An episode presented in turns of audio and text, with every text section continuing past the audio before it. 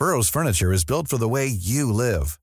From ensuring easy assembly and disassembly to honoring highly requested new colors for their award-winning seating, they always have their customers in mind. Their modular seating is made out of durable materials to last and grow with you. And with Burrow, you always get fast, free shipping. Get up to 60% off during Burrow's Memorial Day sale at burrow.com slash ACAST. That's burrow.com slash ACAST. burrow.com slash ACAST. Ahora inicia A la Una con Salvador García Soto. A la Una. Donde la información fluye, el análisis se explica y la radio te acompaña. A la Una con Salvador García Soto. A la Una. Comenzamos. Hemos pedido por todas las formas y no nos queda más que la investigación, porque es una millonada la que él ejerce todos los días como representante de esta Cámara.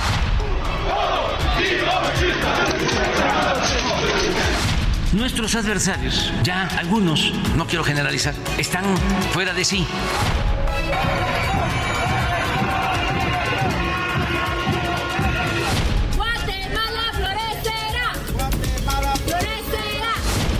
Si no pueden, renuncien, pero no sigan ocupando las oficinas de gobierno, no sigan recibiendo un sueldo por no hacer nada, que eso también es corrupción.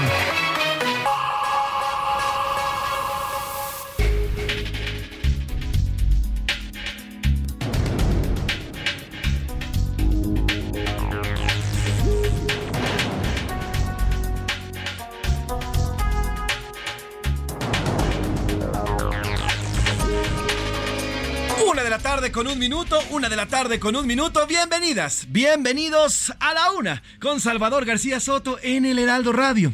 A nombre del titular de este espacio, el periodista Salvador García Soto y de todos aquellos y aquellas que hacen posible este servicio informativo, yo soy José Luis Sánchez Macías y le voy a informar en esta tarde de martes, martes 25 de julio. Nos acercamos poco a poco ya al final de este, de este séptimo mes y enfilados también ya esta segunda parte del 2023. Tenemos 23 grados centígrados aquí en la capital, altas probabilidades de lluvia, 85% de probabilidades de lluvia aquí en la Ciudad de México, por ahí de las 4 o 5 de la tarde. Prepárese si usted va a salir, los que vayan saliendo de la chamba o los que vayan a hacer algún trayecto a esas horas, bueno, pues eh, saque su paraguas y también la gabardina porque se prevén fuertes lluvias esta tarde aquí en la capital, en el centro y también en el sur de nuestro país. Mientras tanto, en el norte el calor les está pegando duro y tupido, eh, sobre todo en la zona de Nuevo León, Sonora, Chihuahua, toda esta zona norteña, bueno, les está pegando bastante fuerte. Como vean, ambivalente como estamos viviendo el tema climatológico aquí en el país. Sin embargo, tenemos mucho que contarle y mucho que platicarle en esta tarde, ya arrancando la tarde de este martes. Hay mucho que platicarle y mucho que informarle de estas últimas 24 horas que nos dejamos de escuchar, luego de que ayer le informamos con mucho gusto aquí en A la Una. Sin nada más que decirle, ¿qué le parece si le voy contando los temas que vamos a tratar en esta tarde y los que vamos a ir desmenuzando a lo largo de estas dos horas? Welcome. Se llevó a cabo la segunda reunión trilateral sobre drogas sintéticas y seguridad. Los representantes de México, Estados Unidos y Canadá se reunieron esta mañana tarde eh, de este martes para platicar e intercambiar ideas, sobre todo en el tema del fentanilo, un tema que es toral para Estados Unidos en este tráfico que, bueno, pues eh, proviene de nuestro país, pero que nuestro país hoy en la locución quisiera la secretaria de Seguridad, Rosa Isela, eh, Rosa Isela Rodríguez, bueno, pues aseguró y además confirmó y volvió con la idea de que el fentanilo o lo, por lo menos los precursores vienen desde Asia. Y la última, el grupo interdisciplinario de expertos independientes, el llamado GIEI, presentó este martes su sexto y último informe sobre las investigaciones por el caso Ayotzinapa. Este mes, este año, en, en septiembre justamente, ya se cumplen nueve años de la desaparición de estos 43 jóvenes allá en Ayotzinapa, eh, Guerrero, y bueno, pues, allá en Iguala, Guerrero, perdóneme, justamente los, eh, los normalistas de la normal de Isidro Burgos en Ayotzinapa, y bueno, pues eh, el GIEI ya presentó su último, último informe. Le tendré los detalles. Y violencia. Durante el año pasado hubo un. hubo 32.223 homicidios dolosos en el país, lo que significa esto, según cifras del INEGI, 97, no, perdón, 9.7% menos que en 2021, 9.7% menos de asesinatos que durante 2021. Sin embargo, los enfrentamientos en grupos organizados continúan aquí en nuestro país. Y al tambo, José Luis N., de 28 años, fue vinculado a proceso este martes por su responsabilidad en el incendio del bar en San Luis Río Colorado ocurrido la madrugada del sábado y que dejó 11 muertos. Esto que le informaba ayer, que le informaba ayer ocurrido en Sonora, un hombre que fue sacado de un bar porque estaba acosando y agrediendo a mujeres, lo sacan y bueno, pues en vendetta regresa unos minutos después, arroja bombas Molotov y asesina a 11 personas. Bueno, pues ya fue vinculado a proceso este tipo, José Luis N de 28 años. Y a los 73 años de edad, el último adiós. Falleció ayer Alejandro Martí, empresario y después activista, fundador de la Asociación Organización México SOS. Durante años exigió un mejor país en seguridad y bueno, pues quedará a la posteridad esta famosa frase de si no pueden, renuncien. El pobre Alejandro Martí falleció el día de ayer y bueno, pues con unas autoridades, fíjate, un sexenio diferente. Esto que les decía en, en aquel entonces el gobierno de Calderón, se lo decía, si no pueden renuncien. Bueno, pues ahora pues prácticamente queda exactamente esta misma frase para el actual gobierno. Así que falleció a los 73 años el señor Alejandro Martín. Y en los deportes, la ley a la mexicana. Las árbitras mexicanas Katia García, Karen García y Enedina Caudillo debutaron en el Mundial Femenil de la FIFA como responsables del juego. Son nuestra única representación, ¿eh? porque la selección femenil no está participando en este Mundial. Eh, las mexicanas arbitraron el encuentro entre Filipinas y el anfitrión Nueva Zelanda. Y además, drama en la duela. Bronny, eh, James, hijo de LeBron James, de tan solo 18 años de edad, sufrió un infarto durante una práctica previa a un juego. Oscar Mota Aldrete nos va a contar, híjole, de lo ocurrido en esta familia, en la familia del gran LeBron James, este joven de 18 años que durante una práctica eh, sufrió un infarto. Le tenemos eso y mucho más información deportiva con Oscar Mota, además del entretenimiento con Anaí, con Anaí. Em, Arriaga y bueno, pues todo lo que se vaya juntando en las próximas horas, estas dos horas que tenemos para usted aquí en A la Una. Sin nada más que agregar, ¿qué le parece si nos vamos a las preguntas del día? Porque este programa, como siempre le digo, es solamente para usted y lo hacemos para usted. En A la Una te escuchamos. Tú haces este programa. Esta es la opinión de hoy.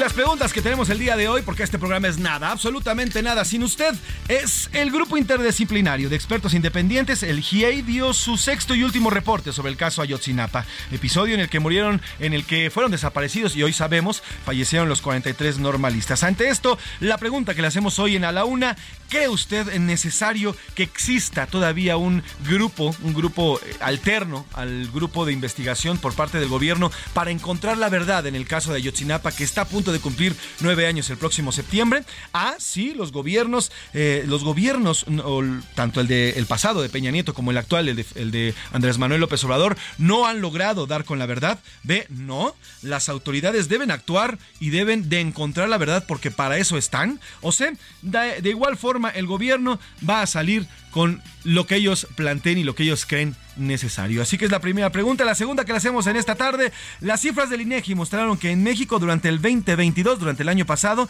se registraron casi 10% menos de asesinatos en el año. 10% comparación con el 2021, claro está.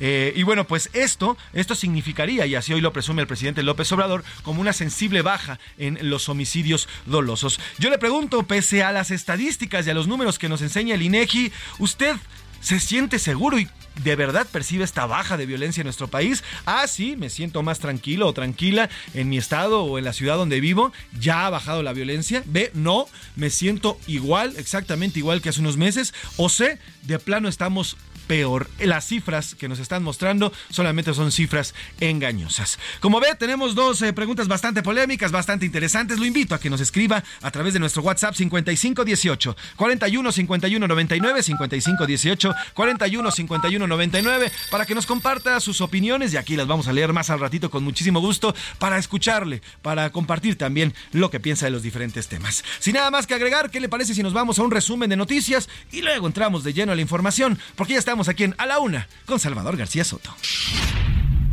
Subidón La Secretaría de Hacienda informó que el costo financiero de la deuda externa creció 38.6%, más en términos de billetes verdes nominales respecto al periodo comparable del 2022.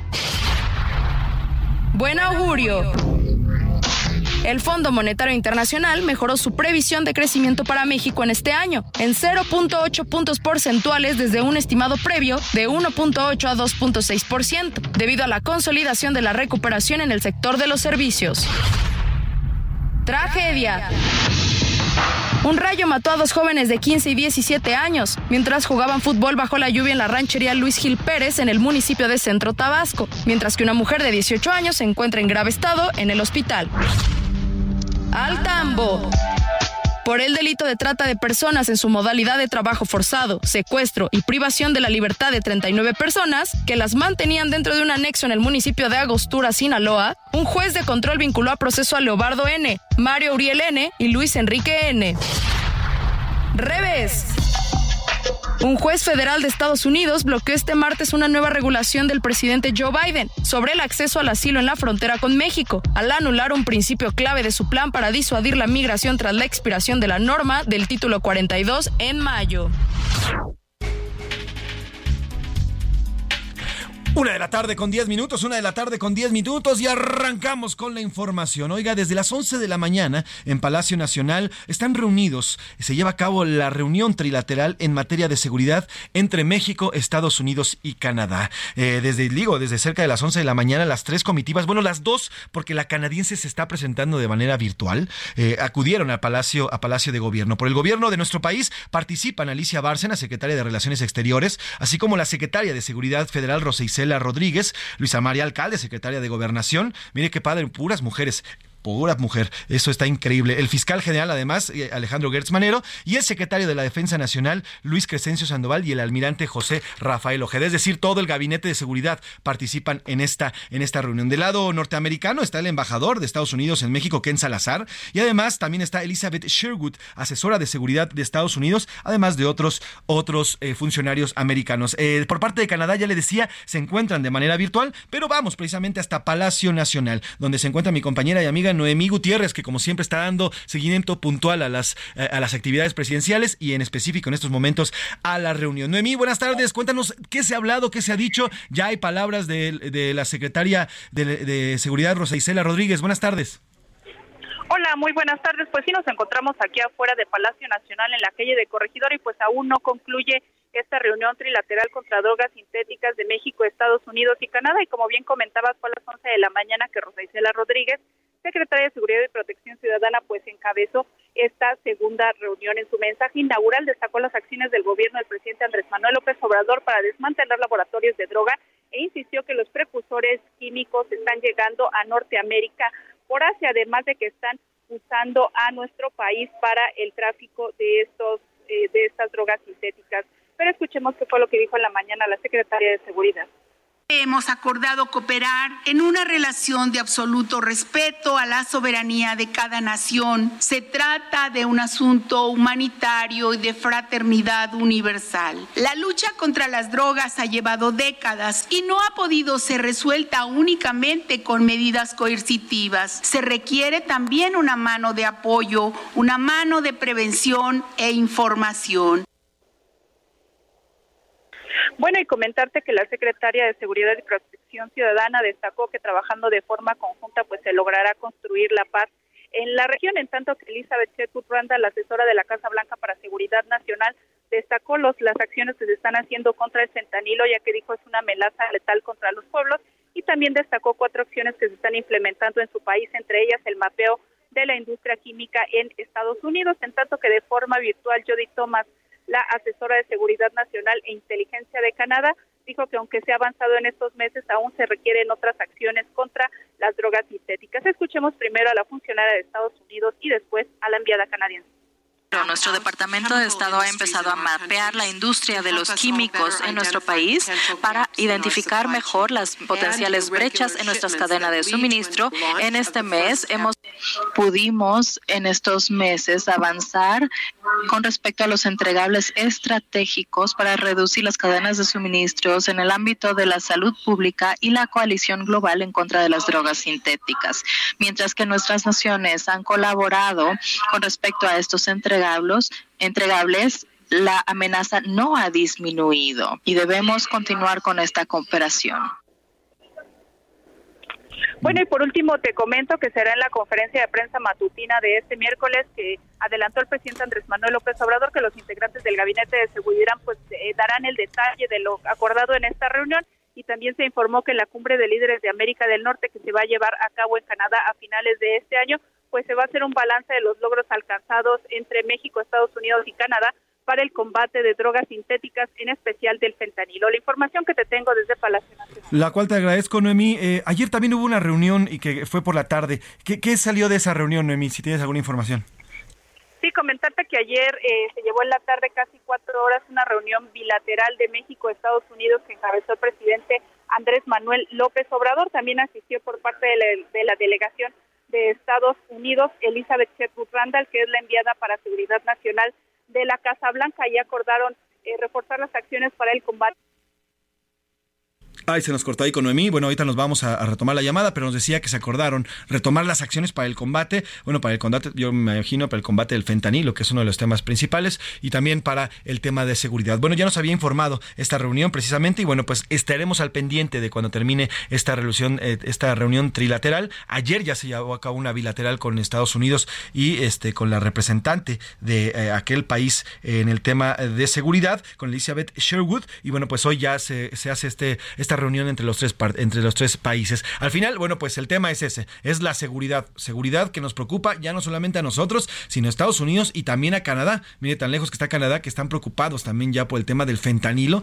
que está llegando hasta sus fronteras, pero ojo, ya no es el tema de las pastillas como lo conocíamos o lo habíamos visto el año pasado. Este tema de la droga del fentanilo ha evolucionado al grado de que ya es eh, insertado, es sembrado en algunas otras drogas como la marihuana y la cocaína. Hay eh, estudios que ya han sido referenciados desde Estados Unidos, donde han encontrado esta droga, el fentanilo, en otras drogas, otras drogas duras y también la marihuana, con el objetivo de pues, enganchar a los consumidores. Así que bueno, pues es importante estas reuniones. Lo también, lo más importante es que se lleguen a conclusiones. Dejamos este tema y hablando precisamente de reuniones y de grupos, el día de hoy el grupo interdisciplinario de expertos independientes presentó su sexto y último informe sobre las investigaciones que llevó a cabo por el eh, caso de Ayotzinapa ocurrido en septiembre de 2014 en el que desaparecieron y hoy sabemos que murieron 43 normalistas de la normal Isidro Burgos. Se trata de el sexto, ya en miras a que se cumplan nueve años de esta desaparición, esta desaparición en la que intervinieron el Estado, eso es indiscutible. Insisten en que autoridades siguen ocultando información, así lo dijeron eh, representantes del, IGE, del GIEI. Señalaron además que hubo diferencias en torno al hallazgo del cuerpo de Julio César Mondragón, ya que dos distintos batallones se adjudicaron el haber participado en este, en este eh, hallazgo. Así lo dijo Carlos Beristain, él es integrante del GIEI, quien habló eh, durante la presentación de este, este último reporte. El lugar en el que habría aparecido Julio César Mondragón no es el lugar referido de la zona del Andariego en Iguala, la zona industrial, sino sería un lugar llamado Mexcaltepec, localizado en las inmediaciones del poblado de Mexcaltepec, municipio de Tasco de Alarcón. Eso contradice la versión dada hasta ahora sobre la aparición del cuerpo tiempo después. Y hay otro documento del 27 Batallón, no del 41 Batallón, sino del 27 Batallón, que es el que ha sido parte de la versión oficial hasta ahora, que dice que Selena llegó a las 10 y media de la mañana, o sea, dos horas después, y que fue el 27 Batallón y relata otras personas que hicieron el levantamiento del cuerpo. Hay una evidente contradicción pues ahí está lo que dice lo que dice en parte del GIEI. También habló eh, Ángela Buitrago, ella es también integrante del GIEI, y detalló parte de la relación entre las autoridades del C4 sobre la redirección de las llamadas. Le, eh, a todas luces, este, este delito se trató de un delito de Estado en el que participaron diferentes corporaciones del Estado en esos momentos, aquí en 2014. Esto fue lo que dijo Ángela Buitrago. Hubo comunicación entre el C4 y el CIO, que es una dependencia del Batallón 27, que significa un sistema de información e inteligencia que está conectado permanentemente recibiendo un flujo de llamadas que fue constante de la comunidad de Iguala, en donde informaban segundo a segundo la alarma por los disparos, por las detenciones, por la violencia y por lo que estaba sucediendo en Iguala.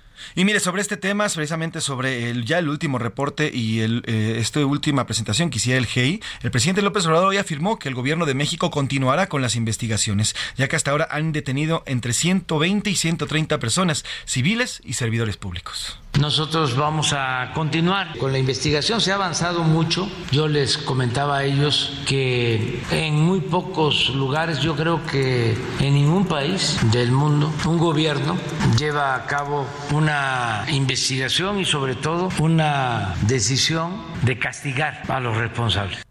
Pues ahí está lo que dice el presidente López Obrador. Lo cierto es que ya estamos prácticamente a poco más de un año de que concluya su gobierno y una de sus promesas también que fue durante su campaña en el 2018 fue encontrar la verdad de lo ocurrido con los 43 jóvenes eh, de la normal Isidro Burgos. Hoy, ya le digo, a casi un poco, poquito más de un año de que termine su gobierno, pues no se ve claro que vaya a cumplir también con esta promesa que hiciera el entonces candidato Andrés Manuel López Obrador. Más adelante platicaremos un poquillo más y más eh, un poquito más desarrollado de qué fue lo que se presentó en este último reporte por parte del GIEI. Y ahora, bueno, pues según vamos con otros datos, el, tema del INEGI sobre la violencia, precisamente hablando de la violencia. Y el día de hoy el INEGI presentó ya los primeros datos anticipados de la violencia durante el 2022. Según, según el INEGI, durante los cuatro años de ese sexenio, eh, bueno, pues asesinaron a 141.357 personas, es decir, 96.8 96.8 personas diarias, casi 100 personas diarias o cuatro homicidios a la hora. Tan solo el año pasado ocurrieron 32.223 asesinatos, lo que significó 25 por cada 100.000 habitantes, mientras que el 2021 fueron 28 por cada 100.000 habitantes, con lo cual el INEGI está arrojando nuevas cifras y hablaría entonces de un casi 10% en reducción de asesinatos entre el 2022 y el 2021. Pese a esto, ya que siguen los números y siguen siendo números rojos, bueno, pues hoy hubo celebración en Palacio Nacional y el presidente López Obrador dijo esto. Desde luego ya empieza a dar resultados la estrategia de atender las causas que originan la violencia, porque desde el primer día de gobierno empezamos a mejorar las condiciones de vida y de trabajo del pueblo de México. Y esa es la base, ese es el sustento, el pilar para enfrentar el flagelo de la violencia. La paz es fruto de la justicia. Bueno, pues ahí está, ahí está lo que dice el presidente López Obrador y bueno, pues podrán decir misa. ¿Usted qué opina? ¿Usted qué opina que vive en Michoacán? ¿Usted qué opina que vive en Guerrero? ¿Que vive en Tamaulipas? ¿Usted qué opina que vive en el centro de la República? ¿Usted qué opina que vive en algún estado? El que me diga de la República Mexicana. ¿De verdad? ¿Hay menos violencia? ¿De verdad hemos bajado la violencia? ¿De verdad hoy somos más pacíficos y más justos como acaba de escuchar que nos acaba de decir López Obrador? Usted tiene la palabra, usted vive donde vive y usted conoce y ve lo que está pasando. Nos podrán decir misa. Vamos a otros temas. A la una. Con Salvador García Soto. Vamos hasta Veracruz con mi compañero y amigo Juan David Castilla porque hay bloqueos, están reportando bloqueos, incluso incendios de vehículos en la carretera federal de Tepetintla hasta Tantoyuca, allá en el estado veracruzano. Eh, Juan David, ¿cómo estás hermano? Cuéntanos de qué van estos bloqueos. Buena tarde.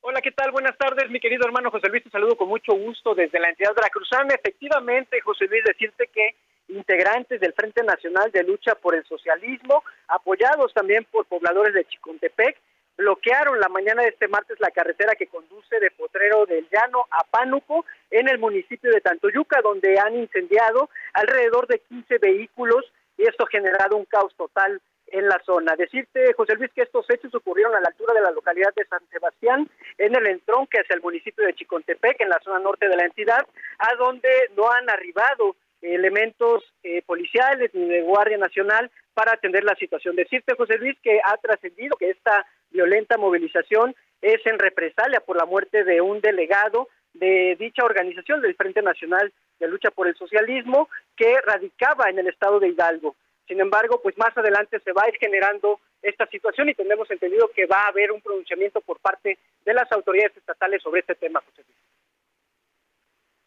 Pues estaremos pendientes, hermanito. Cualquier cosa, avísanos por favor y hacemos contacto de inmediato contigo. Esperemos que se vaya disipando y si no, si hay alguna información nueva, luego, luego te marcamos hasta allá, hasta Veracruz. Gracias por la información, mi querido Juan. Te mando un abrazo. Un abrazo, mi querido amigo José Luis, hasta luego. Juan David Castilla, nuestro corresponsal allá en la entidad veracruzana. Oiga, hoy vamos a celebrar con la música, con la música de a la una, a las mujeres afrodescendientes, las afrolatinas, las afrocaribeñas y a la diáspora. Hoy se celebran y conmemoran precisamente a la mujer afrodescendiente. Y lo vamos a hacer nada más y nada menos con una grande, Nina Simeón, Feeling Good, Trépale mi Luis, una canción del 2000, de, perdón, de 1965. You know how I feel. River running free. You know how I feel. Blossom on the tree. You know how I feel. It's a new dawn. It's a new day. It's a new life for me. And I'm feeling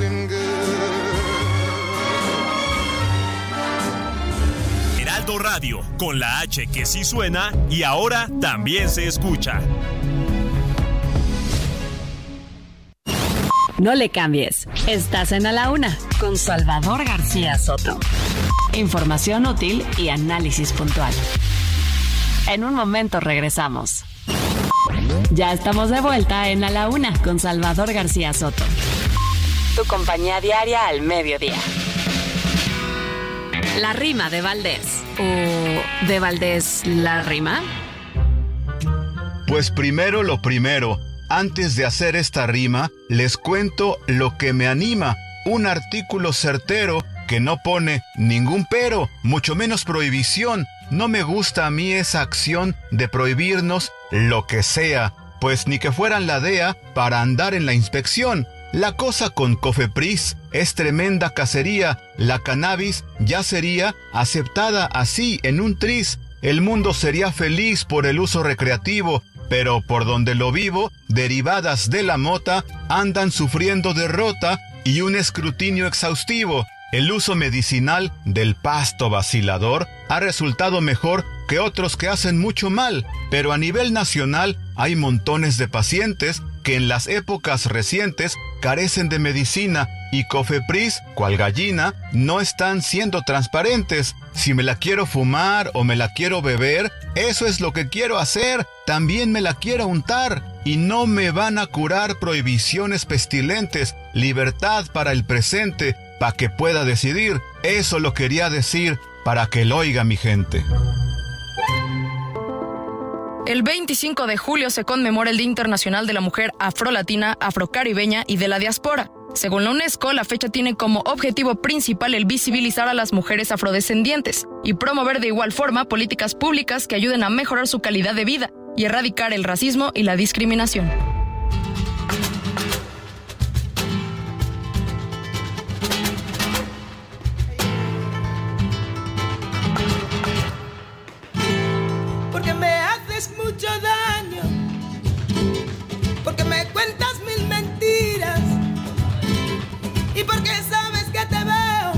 Los ojos no me miras, lele, lele, lele, y porque nunca, nunca quieres nada, a que a ti te comprometa, yo te voy a dar la espalda para que alcance bien tu meta.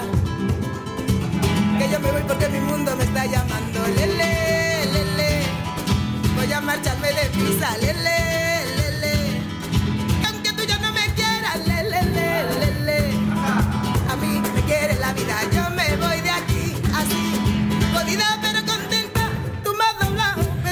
tarde con 32 minutos, una de la tarde con 32 minutos. Continuamos aquí en A la Una. Yo soy José Luis Sánchez Macías y estamos escuchando a la gran, a la gran Buica con Jodida pero Contenta, una canción lanzada en 1972. Ella actualmente tiene 51 años. Eh, María Concepción Balboa Buica, conocida como Concha o como Buica. Ella es una, eh, una cantante ecuatoguineana española, nacida allá, en, eh, justamente en España, en Madrid, en Paya de Mallorca, España. Y bueno, pues ha combinado y ha sabido llegar a un género con este tipo de mezclas justamente entre eh, la música española, la música africana y también la, música ecuatoriana de donde también ella procede. Una canción, ya le decía, lanzada en 1972, en mayo de 1972, y habla precisamente de las mujeres, cómo a pesar de todo, a pesar de las veces y las generaciones en que han sido oprimidas, en eh, cómo han sido hechas a un lado durante varias generaciones, bueno, pues siempre, siempre las mujeres salen adelante con su lucha feminista. Jodida pero contenta, Buica,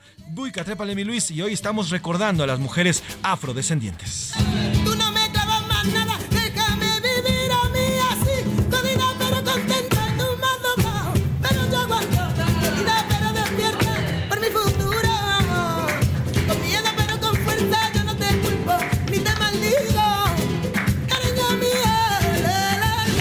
la una con Salvador García Soto.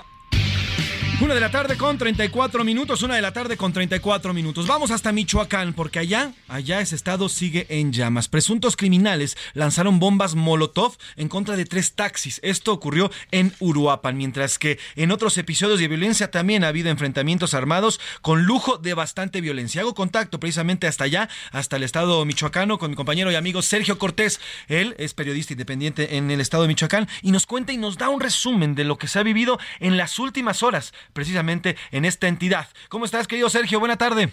Ahí para que le chequen. Ah, no, son dos. Les prendieron fuego a los dos. Les prendieron fuego a los dos vehículos. A los dos vehículos le prendieron fuego. Ahí para que le chequen, compañeros. Manden bomberos, por favor.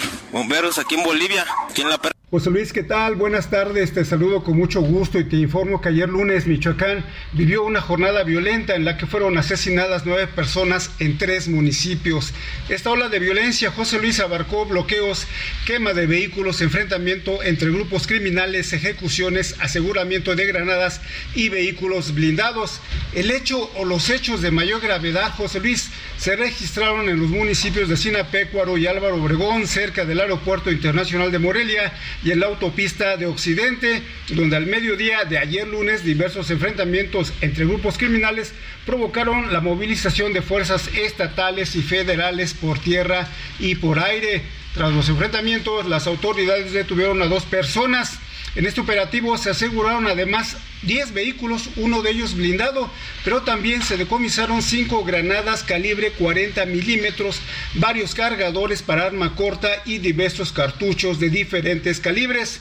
Dentro de las movilizaciones, los cuerpos de seguridad estatal y federal hallaron un arcocampamento José Luis donde encontraron los cuerpos sin vida de cuatro personas que tenían lesiones de proyectil de arma de fuego. Los otros hechos violentos se registraron en Uruapan, donde quemaron tres taxis y asesinaron a cuatro personas. En Apatzingán también hubo un ejecutado. José Luis, esta es la información. Buenas tardes. La cual te agradezco, Sergio. Y pues mire, nada más nos dicen, mientras en la mañanera nos dicen que según el INEGI las cifras han bajado, que la violencia está más relajada, que la que hay más seguridad y justicia en nuestro país. Bueno, pues la realidad a veces es mucho es mucho más necia. Pero mire, eso es en Monterrey, en Nuevo León digo, perdón, eso es en Michoacán, acá en Monterrey, en Nuevo León, ahora hubo un, enfrentamiento. Esto ocurrió en la mañana de este martes en la carretera federal 2, en los límites de Coahuila con Nuevo León. Una zona que ya se puso bastante caliente en esta carretera, en estas carreteras que van desde Monterrey hacia Coahuila. Bueno, pues también se están poniendo bastante calientes, también las que van hacia Tamaulipas. Te saludo con muchísimo gusto, Juan Teniente, platícanos de este, pues de estas balaceras que surgieron ahora en estas carreteras. Buena tarde. Buenas tardes, José. Pues sí, es un efecto que le domina acá, efecto bucaracha. Es eh, integrantes de diversos grupos de cárteles de Tamaulipas que ingresan a Nuevo León y prosiguen hacia Coahuila. Cabe destacarte, antes de mencionarte bien, es la carretera que va hacia Laredo, la carretera 2, o bien la ribereña, o la carretera a, a Nuevo Laredo. Esta parte es el área Colombia, es el último municipio del estado de Nuevo León colindante con Anáhuac. Ahí son espacios de 15, 30 kilómetros más o menos lo que mide este municipio y por ahí pasan hacia Coahuila. Ya tiene días enfrentamientos de personas que intentan ingresar a Coahuila y las fuerzas coahuilenses lo repelen en, en la guardarraya. El día de hoy a las 5 de la mañana se dio este enfrentamiento donde iban hombres armados a bordo de 10 camionetas. Estos al toparse con elementos de Fuerza Civil y elementos de eh, Coahuila, de la Policía Estatal de Coahuila, se les enfrentamiento. Hay dos versiones, una que hay un policía, eh, un efectivo muerto y dos lesionados. No se especifican de qué corporación y la otra, otra versión en Coahuila es de que hubo tres elementos eh, policíacos este, muertos y en otras se dice que hubo cuatro o cinco este, civiles armados abatidos. Esto todavía no está confirmado a pesar de la, de la hora, pero son las versiones que hay. Lo que sí es real es que este enfrentamiento se está repitiendo continuamente este fin de semana. El destacamento de la Guardia Nacional, el municipio de Nabo, fue atacado por varias personas. Ahí se logró la detención de una mujer con armas largas y algunas eh, dosis de, de droga, inclusive traía un chaleco antibalas. En Coahuila, constantemente lo que es la carretera ribereña, esta carretera que comunica el municipio de Hidalgo y posteriormente a Piedras Negras y posteriormente a la ciudad de, Acuña, por esa carretera constantemente hay ingreso de eh, personas armadas rumbo al vecino estado de Coahuila y ahí ya se montaron operativos de seguridad para retener a estos esta esta intervención de, de elementos de diversos cárteles del estado de Tamaulipas en Nuevo León pues toda la franja, lo que es el municipio de Anagua, Colombia, eh, toda la franja de, límites con Tamaulipas también ha habido enfrentamientos. Esto ya las autoridades y también elementos de la Sedena y de la Guardia Nacional pues están al tanto, más aún así no logran contenderlos. Pues Juan, eh, es importante lo que nos estás mencionando. Este, pues ya se volvió algo constante estos estos enfrentamientos justamente en las carreteras que van hacia Coahuila y hacia Tamaulipas. ¿Qué ha dicho la autoridad eh, allá en Nuevo León, Juan? ¿Qué ha dicho el gobierno? ¿Qué ha dicho la Secretaría de Seguridad Pública? Mira, hasta ahorita no ha habido un comunicado, de hecho se buscó al, al, director de Fuerza Civil, secretario de Seguridad, a Gerardo Pámanes, y normalmente él en, sus eh, redes sociales, principalmente en Twitter, él sube inmediatamente cuando hay algún enfrentamiento, hay lesionados, o hay un operativo o alguna detención de alguna persona eh, dedicada a la delincuencia organizada.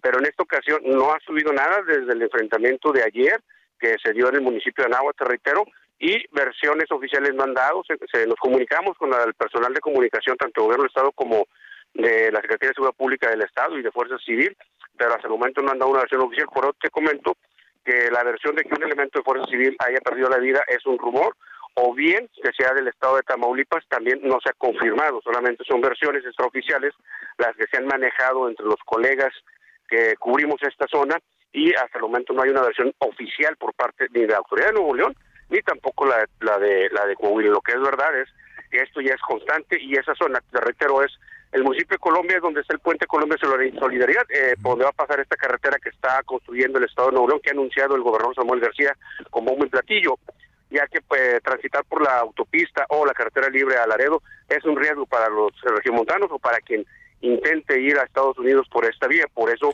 se está tratando de garantizar la seguridad por esta área, pero es un municipio muy pequeño, es un municipio que no es mayor a los 30 kilómetros y el espacio es muy reducido y es una sola carretera la que comunica a estos tres estados del noreste de México. Definitivamente, ya por último, Juan, te pregunto, ¿has percibido tú como periodista y como ciudadano un aumento de violencia en esta zona en los últimos meses?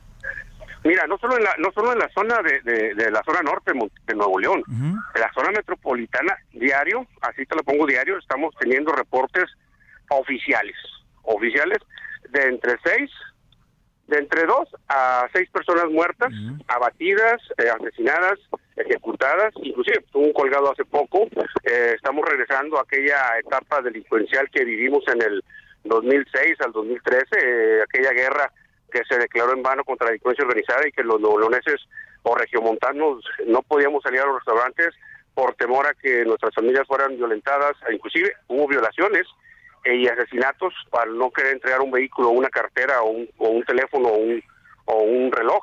Este, estamos regresando a eso. Todavía no se meten con la población civil, pero constantemente, constantemente hay actos delictivos que sí ponen en alerta a los regiomontanos y a los neoleoneses, principalmente a los que transitan para allá o viven en la zona norte del estado. pues Juan Teniente, gracias por tu reporte y te pido que nos mantengamos en comunicación por cualquier información que se genere allá, allá en, Nuevo León. Que tengas buena tarde, querido Juan, buena, buen día, buen martes.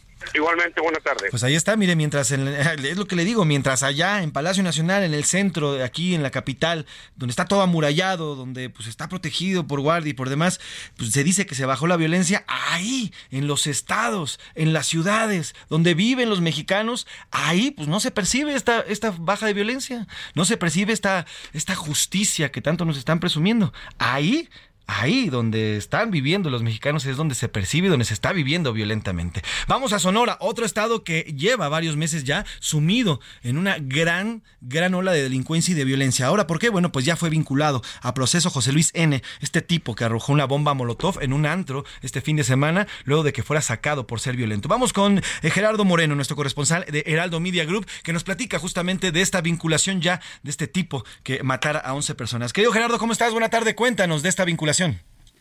¿Qué tal? Buenas tardes, qué gusto saludarlos y también saludar a todo el auditorio. Efectivamente, ya esta mañana un juez penal de San Luis Río Colorado determinó la vinculación a proceso en contra de José Luis N., de 28 años de edad, quien es el acusado de ser el responsable de iniciar el incendio del bar Beer House la madrugada del sábado en este municipio, el cual provocó la muerte de 11 personas.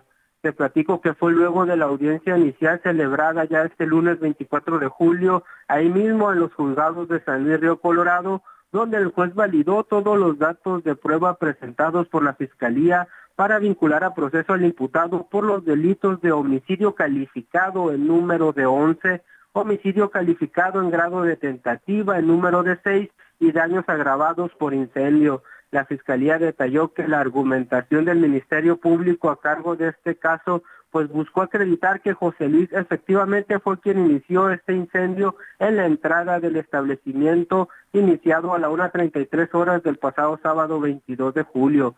El motivo, al parecer, fue porque fue expulsado del lugar por los guardias luego de que estuviera molestando y acosando a varias mujeres quienes se quejaron con los guardias y por eso lo expulsaron. Al salir del lugar abordó su vehículo, el cual estacionó frente al establecimiento, luego roció un combustible a la puerta para luego encenderlo y huir del lugar. Te platico que entre las pruebas recabadas están las declaraciones de los testigos presenciales, que hay que recordar que adentro de este establecimiento había alrededor de 80 personas en ese momento y también los videos de las cámaras de seguridad donde se logra establecer la participación del imputado, los cuales pues fueron suficientes para que el juez concediera la vinculación a proceso y además también determinó imponerle una pena de prisión preventiva como medida cautelar. Ya por último, platicarles que la Fiscalía informó que la intención es lograr la máxima pena posible contra esta persona una vez que culmine el juicio, cuyas penas se pueden sumar y así lograr una sentencia que podría mantener de por vida en la cárcel al imputado. Platicarte que el juicio seguirá su curso legal y se espera lograr un resultado que otorgue justicia para las víctimas de este crimen ocurrido aquí en San Luis Río Colorado, en la frontera de Sonora. Pues estaremos pendientes, Gerardo, y ojalá, ojalá refundan este tipejo en eh, la cárcel, por lo menos toda la vida, como bien nos has adelantado. Te mando un abrazo, Gerardo, y te pido que nos, nos mantengamos en constante contacto. Buena tarde. Claro que sí, buenas tardes. Ahí está Gerardo Moreno y bueno, pues ya fue vinculado a proceso este tipo que le decía aventó esta bomba molotov el sábado, la madrugada del sábado en este bar Beer House. Cambiamos de tema. A la una, con Salvador García Soto. Una de la tarde con 46 minutos, una de la tarde con 46 minutos. Oiga, en junio de 2019, el gobierno de Zapopan, allá en Jalisco, eh, eh, contrató eh, o, depositó un, recurso de cerca de 300 millones de pesos a una cuenta de cheques en un banco. Bueno, pues este banco resultó que poco tiempo después, pues resultó ser un banco que no estaba del todo solventado. Eh, este banco, además, bueno, pues terminó en quiebra y ese dinero durante el, gobierno en Zapopan, allá en, Jalisco, durante este, este gobierno, se habrían perdido este dinero. El gobierno, bueno, pues estaba a cargo de Pablo Lemus en esos momentos eh, y bueno, se habría perdido este dinero, estos 300 millones de pesos que habían sido eh, invertidos, por así decirlo, en este banco, que al final, bueno, pues resultó ser un banco no del todo solventado. Y precisamente sobre esta, este hecho se va a presentar una denuncia, así ya lo ha anunciado Alejandro Puerto, el regidor de Zapopan, y ha anunciado precisamente que se va a presentar una denuncia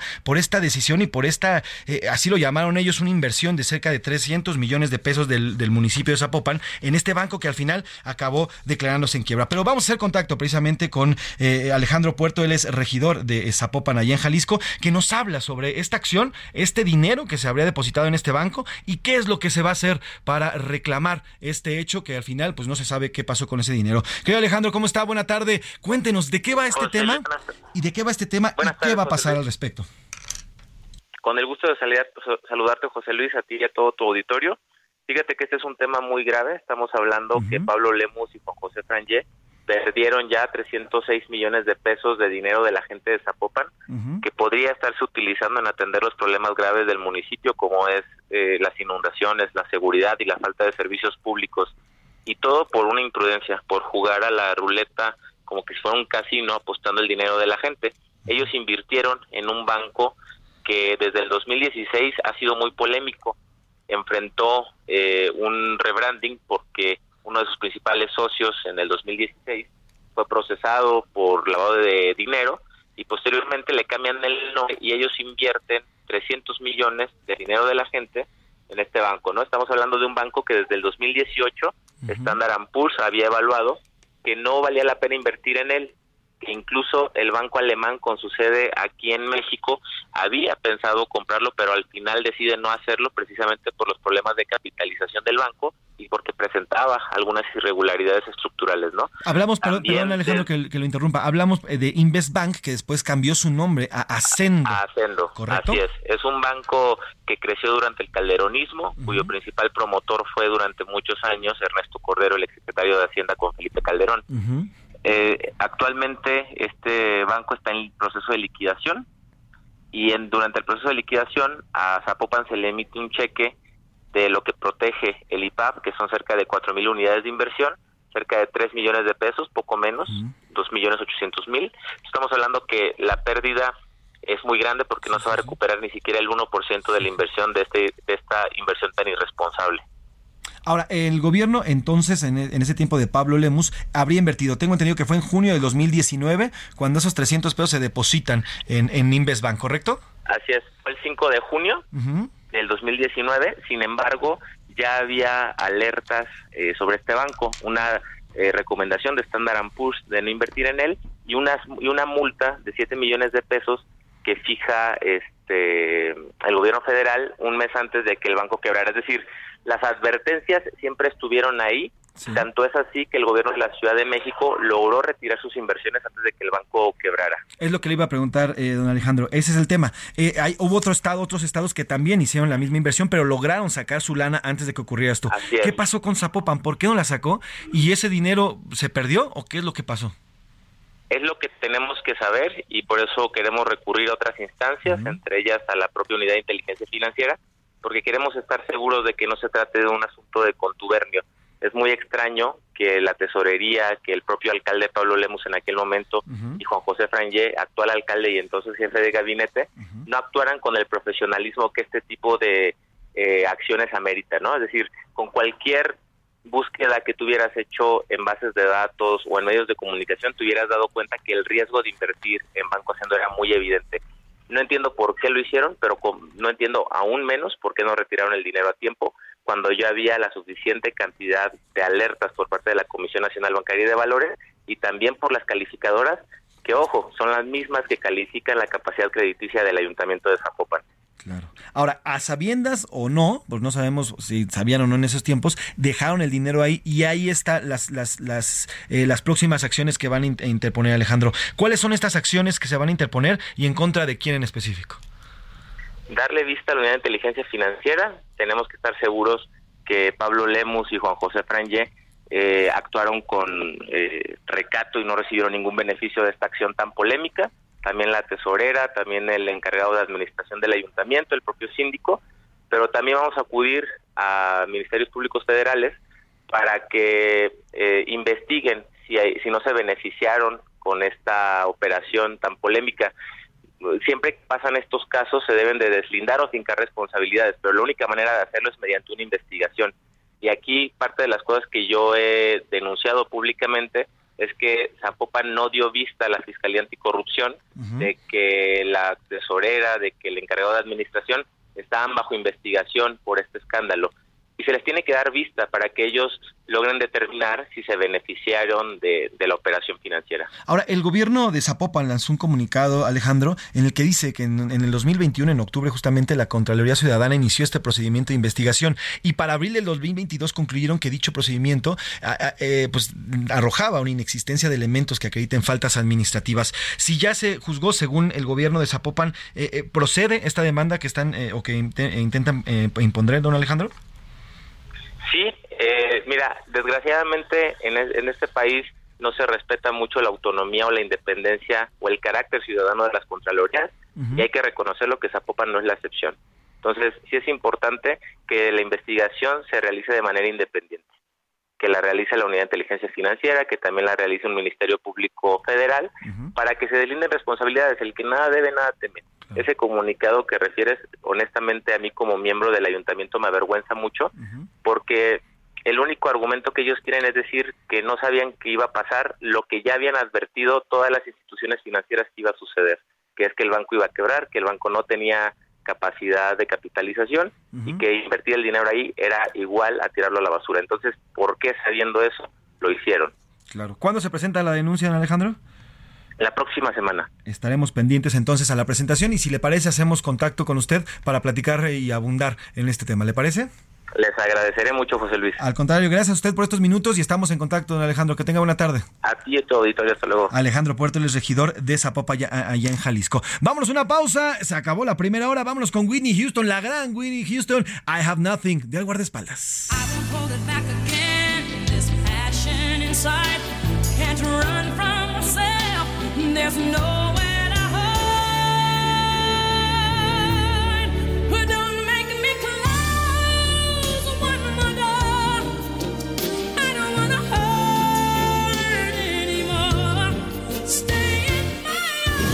No le cambies. Estás en A la Una con Salvador García Soto. Información útil y análisis puntual. En un momento regresamos. Ya inicia la segunda hora de A la Una con Salvador García Soto. A la Una. Donde la información fluye, el análisis se explica y la radio te acompaña. A la Una con Salvador García Soto. A la Una Comenzamos. Según el Instituto Nacional de las Mujeres en su quinto boletín, que fue publicado en mayo de 2021, la población afrodescendiente es reconocida como parte de nuestra raíz cultural, lo que significa que por cada 100 personas que residen en el país, dos se consideran afrodescendientes por su historia, cultura y tradición.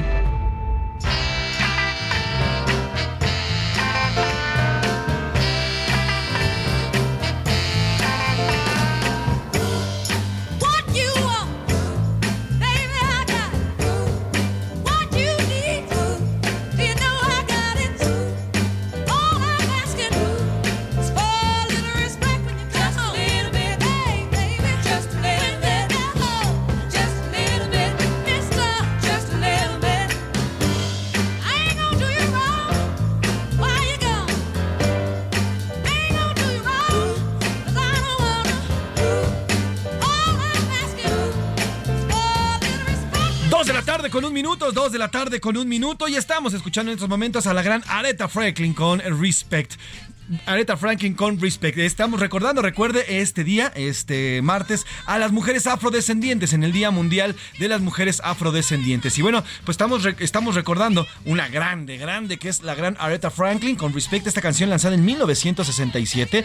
Y mire, tuvo varias, varias eh, reediciones que ocurrieron desde el 2000, desde, desde, el, desde que fue lanzada hasta el 2018, que fue la única, la última, perdón, con Detroit, Michigan, Estados Unidos, en I Never Love a Man a Way Like You. Y bueno, pues esta fue la última reedición ya de este disco lanzado, le digo, en 1967. Respect es una canción escrita y grabada originalmente por el cantante de soul estadounidense Otis Redditch. Fue lanzado en el 65 como sencillo de su tercer álbum, pero fue hasta que Aretha Franklin con Respect en el 67 que la volvió en un, en un verdadero éxito y en un hit que se ha convertido no solo en las favoritas de los, eh, de los oldies but goodies, sino también de las nuevas generaciones. Así que trépale, mi Luis, a Respect con Aretha Franklin.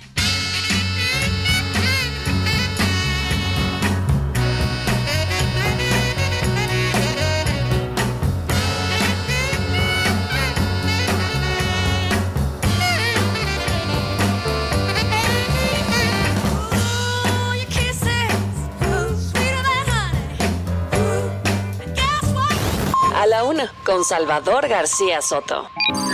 El ojo público. En A la Una tenemos la visión de los temas que te interesan en voz de personajes de la academia, la política y la sociedad. Hoy escuchamos a Maite Azuela en Romper la Confusión. El ojo público. Muy buenos días, José Luis. Me da gusto saludarte a ti y a nuestro auditorio. Creo que vale la pena que luego de que la semana pasada el Tribunal Electoral pasara la estafeta al INE, nos preguntemos cuáles son las reglas. Mientras las corcholatas de Morena y el Frente Amplio andan en campaña peleando por la candidatura de la presidencia, utilizando recursos públicos para ello, el tribunal decidió que a estas alturas y con este contexto político era mejor dejarlo seguir adelante pero pidió que el Instituto Nacional Electoral ponga en orden y emita las reglas para ordenar esto, que ni es campaña ni precampaña, sino como lo dijo el tribunal la semana pasada, un ejercicio interno de los partidos. ¿En qué momento el INE emitirá estas reglas si ya el juego comenzó? Cuando se acabe este periodo interno y entonces los partidos tengan un pretexto para decir que no sabían esas reglas y por ello actuaron de otra forma, el retraso del INE puede jugar en contra no solo de todas las corcholatas de ambos grupos políticos, sino también de quienes resulten ser las candidatas y los candidatos elegidos. No vaya a ser que después las acusen de gastos anticipados y les impidan seguir con la candidatura. El INE tiene que correr con estas reglas, hacerlas públicas y dejarlas bien claras. Un abrazo, José Luis. A la una, con Salvador García Soto. Dos de la tarde con cuatro minutos, dos de la, de la tarde con cuatro minutos. Gracias a Maite Azuela con su romper la confusión. Y bueno, pues importantísimo, ¿eh? El tema, el tema del INE, que es quien debería estar arbitreando en estos momentos, pues esta contienda que todavía no existe, porque todavía no estamos en temas, en tiempos electorales. Pero sí sería, tendría que ser el INE el que ponga estas, pues el marco, o haga más bien valer el marco legal que ya existe para un proceso electoral. Ya hay una ley específica, ya está plasmada en la Constitución y también en la ley electoral y bueno, pues hoy a través de estos adelantos de promoción de los dos lados, ¿eh? tanto del el lado del partido oficialista como de la oposición, pues están ya aventados en un proceso electoral que todavía, le digo, no ha iniciado. Bueno, pues ahí está el comentario de la gran Maite Azuela. Oiga, y arrancamos esta segunda hora, arrancamos con muchísimo gusto y le, le agradezco eh, que nos tome la llamada en estos minutitos. Sé que tiene el tiempo bastante reducido, pero es importantísimo platicar con ella. Le agradezco que nos tome la llamada a Xochitl Galvez. Ella es contendiente, aspirante a la candidatura bueno, primero a liderar eh, esta, este frente, frente, Amplio por México y después a una posterior candidatura presidencial. Xochitl, ¿cómo está? Buena tarde. José Luis, pues muy contenta. Pasé un fin de semana maravilloso en Oaxaca. Increíble a los oaxaqueños. Ahora estoy en Puebla. Acabo de tener un encuentro con recicladores. Hay 1.600 personas que se dedican a reciclado. Una mujer, María, me dijo que con el reciclado. Mañana su hijo se gradúa de dentista y su segunda hija le falta un año para terminar de diseñadora gráfica. Entonces, qué emoción, gente que trabaja, que lucha y bueno, escucharlos porque pues este país tiene que caminar hacia la economía circular un encuentro muy agradable y a tus órdenes. Sin duda, sin duda lo estamos siguiendo en este recorrido que está haciendo por el país eh, Xochitl. Oiga, le quiero preguntar, eh, esta mañana el presidente López Obrador habló de pues, una posible campaña o estrategia que eh, están, este, está abriendo, incluso mencionó nombres de algunos colegas periodistas a quienes señaló directamente de ser partícipes de esta campaña, pues por, por si le llega a pasar algo a alguien de la oposición. No dijeron su nombre exactamente, pero bueno, usted forma parte de esa alguien de la oposición. ¿Qué está pasando y qué qué, percibe en este comentario que hace el día de hoy el presidente López Obrador? Pues mira, primero el presidente incita al odio, agrede, eh, eh, hace cosas indebidas, eh, me pone como una maldita millonaria, como si yo tuviera esa cantidad de dinero que él dice que tengo. Pues no, porque eso es la venta. Y en la industria de la construcción te queda cualquier cantidad de cosas, un 8% cuando mucho. Y entonces él lo que trata es de decir ahí esa maldita que vendía gelatinas y tamales, ahora es una millonaria. No se da cuenta del riesgo en el que pone a las personas. Yo en lo personal no tengo miedo. El presidente tiene la suficiente inteligencia, capacidad de investigación para saber si alguien de la oposición está fraguando algo. Yo creo que no. Yo creo que el que ha sido el responsable de generar este odio, esa división en el país es él.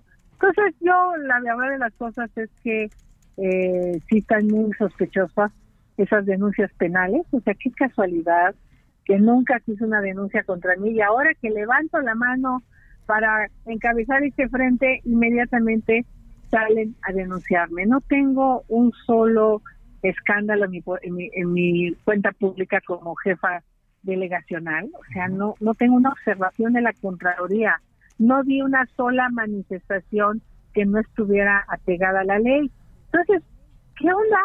Pues el presidente seguramente lo que está buscando pues es mandar este mensaje de intimidarme, pero pues no lo va a lograr porque yo estoy en lo mío, yo estoy trabajando, yo no tengo miedo, hoy tengo una tengo un, tengo una ruta ciclista con los ciclistas de Puebla, me voy a volver a subir a la bici que tiene unos días que no lo hago, en fin, yo estoy tranquila y yo lo que diría al presidente, él tiene todos los mecanismos de inteligencia, y si detecta algo sospechoso que los investigue y castigue a cualquiera que intente desestabilizar su gobierno. Ahora, Xochitl, le quiero preguntar, ¿usted se siente amenazada? ¿Siente algún tipo de amenaza o que eh, vea que puede existir algún tipo de amenaza en su contra? Lo digo porque también ya el fin de semana denunció que hubo un ataque o por lo menos una agresión en su contra allá en Oaxaca. ¿Usted hoy, Xochitl Galvez, se siente amenazada en, de alguna forma mientras está haciendo este tipo de recorridos?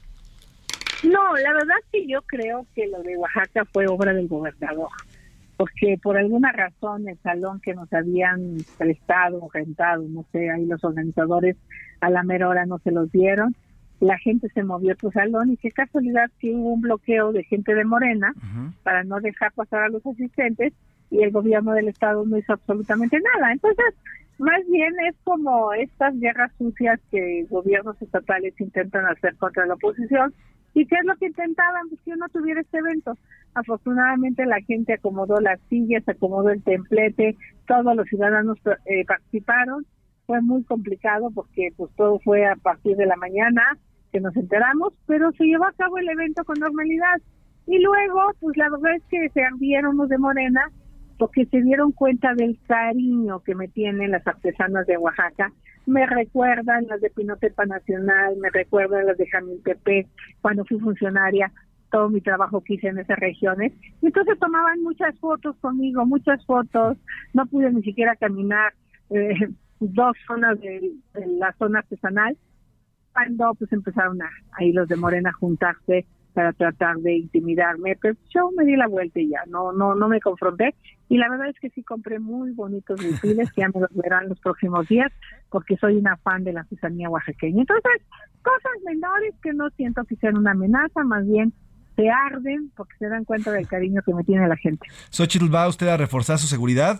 ¿Va a ampliar o va a hacer más fuerte el, no, no, no, no, Nada de eso. No, no, yo no, yo no, yo no tengo la lana que traen los copcholates. o sea, yo, yo, yo no tengo espectaculares, yo no vivo en un palacio, yo no traigo escoltas. Yo ando, pues, hoy sí, ahorita ando en una camioneta aquí en Puebla, eh, que me prestaron, pero pues ahorita prácticamente ando fuera de la ciudad este, estoy yendo a los estados, mañana voy a Hidalgo, e invito a todos mis paisanos de Pachuca que nos veamos por allá. Y el lunes, está, el, el jueves y viernes estaré en Sonora. Así es que vienen días intensos y yo creo que hay que tranquilizarnos todos, hay que dejar de enojarnos. El presidente, qué bueno que ya finalmente está acatando las medidas cautelares a medias, ¿eh? A medias, porque luego pues ahí hace menciones que no son exactas, pero pues así me la vivo entre un presidente que dice cosas que no dice y otro presidente que luego me mete, presidente que luego me mete en problemas. Pero bueno, no hay problema. Oiga, están dos fuegos. Hoy justo le quiero preguntar ahora de este otro, el expresidente, y usted me da la pauta. Ya, ya lo he dicho en varias entrevistas, usted se deslinda y sobre todo el tuit también que pone el fin de semana el expresidente Vicente Fox. Pero ¿cómo se va a deslindar Xochitl Galvez del expresidente Vicente Fox? ¿Cómo, ¿Cómo hay ese deslinde? ¿Cómo se, cómo se va a presentar? Pues a ver, primero Vicente Fox me contrató por los cazadores de talento. Él no sabía, no, no, yo tengo una amistad con él, él me contactó, le quiero, le respeto, le reconozco, porque me dio un apoyo tremendo para hacer cosas importantes por los pueblos indígenas. Pero él no es mi cabeza, él no me dirige, él no me coordina, él no me manda, a mí ningún hombre me manda. Entonces no estoy de acuerdo que haya retuiteado ese tuit tan espantoso, xenófobo, discriminatorio, tú no puedes hablar del origen de una persona, de eso es xenofobia, eso es discriminación al grupo al que pertenece, en este caso de la comunidad o el origen judío de la doctora, este, pues eso, eso qué, eso ella es mexicana, Marcelo es mexicano, ellos no se deslindaron de lo del que el presidente dijo de mí, eso sí se lo señalo, ¿eh? Yo sí tengo los ovarios para decir, yo no comparto eso, pero cuando el presidente me habló y me dijo que era un globo inflado, cuando él dijo que un grupo de hombres me controlaban, ellos no hicieron absolutamente nada, pero no pasa nada. Yo sí soy capaz de decir estas palabras no las comparto y decir que las pensiones a los expresidentes se quitan y sus seguros de gastos médicos se quitan. Entonces, pues yo sí creo que en ese sentido seré muy clara siempre y muy contundente y decir nuevamente, a mí ningún hombre me manda. No se le va a regresar la pensión en caso de que usted llegue a ser presidenta, la pensión a ningún presidente. A ninguno, más vale que se pongan a trabajar. Oiga, está tomando ya ahora sí, ya lleva, ya lleva varios, varias semanas en un constante crecimiento, eso es innegable, y ahora ya tiene un papel bastante protagónico dentro de la construcción del frente. Bueno, ya incluso ya aparecen fotografías con el mismo Claudio X González. ¿Cómo ha crecido este, pues, esta, esta presencia de Xochitl Galvez al frente y cuál es este papel que ya tiene dentro del Frente Amplio por México Xochitl Galvez? Bueno, sí me doy cuenta porque cada vez me cubre más prensa, más reporteros nacionales. Al principio ni me tocaban, hoy sí ya tengo varios eh, reporteros que están conmigo, que se los agradezco a los medios. Y voy creciendo, voy caminando, voy conquistando corazones. Soy una mujer de trabajo. Te digo, me acabo de reunir con los recicladores y pues de alguna manera eso es algo muy positivo y las encuestas se van a ver poco a poco eh, lo que es un hecho es que sí estoy liderando el Frente Amplio por México. Usted está liderando hoy por hoy el Frente Amplio por México. Y precisamente justo en, en este tenor, eh, Xochitl, en caso de que usted eh, llegara a convertirse en la presidenta de nuestro país el próximo año, pues habría una fuerte crítica con el tema del PRI, el, tri, el PRI, la corrupción y demás. ¿Cómo manejar, cómo manejará o cómo maneja Xochitl Galvez el tema del priismo? Esto, esta corrupción que nadie puede negar, que todos hemos visto a lo largo de los años por parte del PRI. ¿Cómo manejarla por parte de Xochitl Galvez? Pues qué buena parte de esos periodistas corruptos hoy están en Morena. Aquí en Puebla hay uno que yo veía en el sexenio pasado y hoy es precandidato de Morena. O sea, Manuel Vázquez estaba en el PRI, Nacho Valle estaba en el PRI. A ver, yo creo que no por ser de un partido, yo al PRI le reconozco cosas importantes, le reconozco la creación de instituciones y como en todo, hay gente buena, hay gente mala y yo lo que he dicho, yo respondo por mí de aquí para adelante. Para atrás, yo no respondo. Xochitl, ¿cómo va esta denuncia que presentó luego de que el presidente expusiera datos fiscales, ganancias y demás de las empresas que usted tiene? ¿Cómo va esa denuncia? Hágame la buena de ganancias, nomás dijo las ventas. Bueno, ventas. Pero no dijo las pérdidas, no dijo las pérdidas durante la pandemia del COVID. Bueno, ¿cómo va esa no denuncia? nos apoyaron. Sí, eso sí. No, a ver, ya la tengo lista y yo creo que se presentará el día de mañana. Mañana presentan la denuncia. Ujú, ¿Es, así co- es. ¿Es contra el presidente o contra quién más? Contra el presidente, contra el secretario de Hacienda, contra el de la UIF y contra el del SAT, porque todos ellos, alguno de ellos hizo público mis datos fiscales que está prohibido por la ley. No es nada indebido. Si que me quieren auditar, que me auditen, pero no deben de hacer público sobre todo la información de mis clientes. Oiga, Xochitl, ¿usted hasta ha, ha- ha notado un aumento en las auditorías, en presencia de autoridades, me refiero a Hacienda y demás del SAT en sus empresas, en las empresas Sí, de su familia? Ya, ya estaban, ya estaban ahí. Ya estaban hace rato. Pues- Sí, pues- pero bien, qué bueno, qué bueno que me auditen, qué bueno que si tengo saldo a favor me lo regresen y si tengo saldo en contra lo pago. Perfectísimo. Ok. Xochitl, eh, ya por último, nada más para cerrar. Entonces, sobre el tema de la amenaza, eso usted no lo ve, no existe, por lo menos del lado de este lado de Xochitl, eso lo ven en otros lados. Yo de mi lado no me distraigo, me pongo a trabajar, estoy tranquilo, no tengo yates, no tengo depas, no tengo dinero en el extranjero, no soy corrupta y eso a mí me da mucha tranquilidad. Pues, pues estaremos pendientes, Xochitl, de todo el avance y todos estos recorridos que vaya haciendo eh, a lo largo y ancho de la República Mexicana y le agradezco estos minutos. Si se me permite, nos mantenemos en este en comunicación a través de este espacio. Muchas gracias. Gracias a ustedes, Un abrazo Galvez.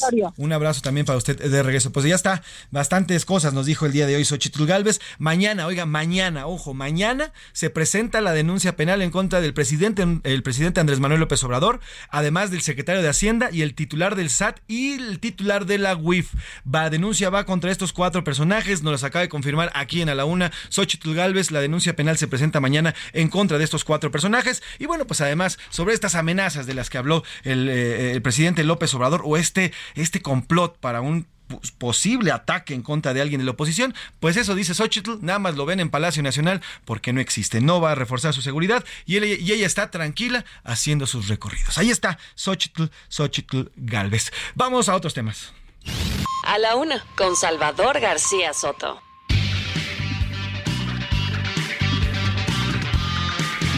Dos de la tarde con 18 minutos, dos de la tarde con 18 minutos. Oiga, ayer conocimos, ayer se dio la información de la lastimosa muerte, la muerte de Alejandro Martí, empresario, activista, fundador de la organización México SOS y un personaje icónico en el gobierno de Felipe Calderón cuando lanza su, guerra eh, ilógica contra el crimen organizado. Bueno, pues él, Alejandro Martí, junto con otros activistas, mujeres y hombres, ellas y ellos, eh, implementaron y se lanzaron hacia adelante. Eh, en el año 2008, justamente se presentó luego de que secuestraran y asesinaran a su hijo, Fernando, de 14 años, se presentó en una reunión en la que estuvo el presidente también entonces, Felipe Calderón. Esto fue lo que dijo y fueron palabras que quedaron para la posteridad.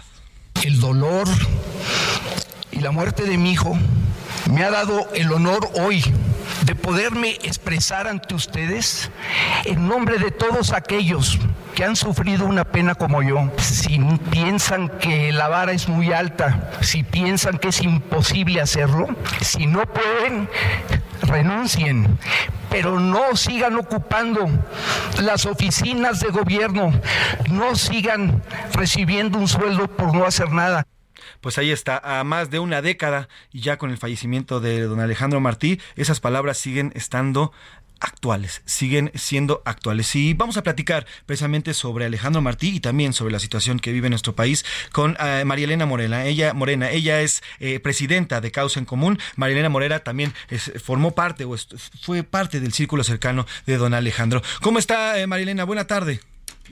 ¿Qué tal, José Luis? Buenas tardes. Me da mucho gusto saludarte a ti y a tu auditorio. Pues quisiera empezar diciendo que le mando un abrazo fraterno a Mati, su esposa, y a su hija Jimena por la pérdida de Alejandro. Eh, nos da mucha tristeza que ya no esté con nosotros. Eh, considero que fue un gran, un gran activista.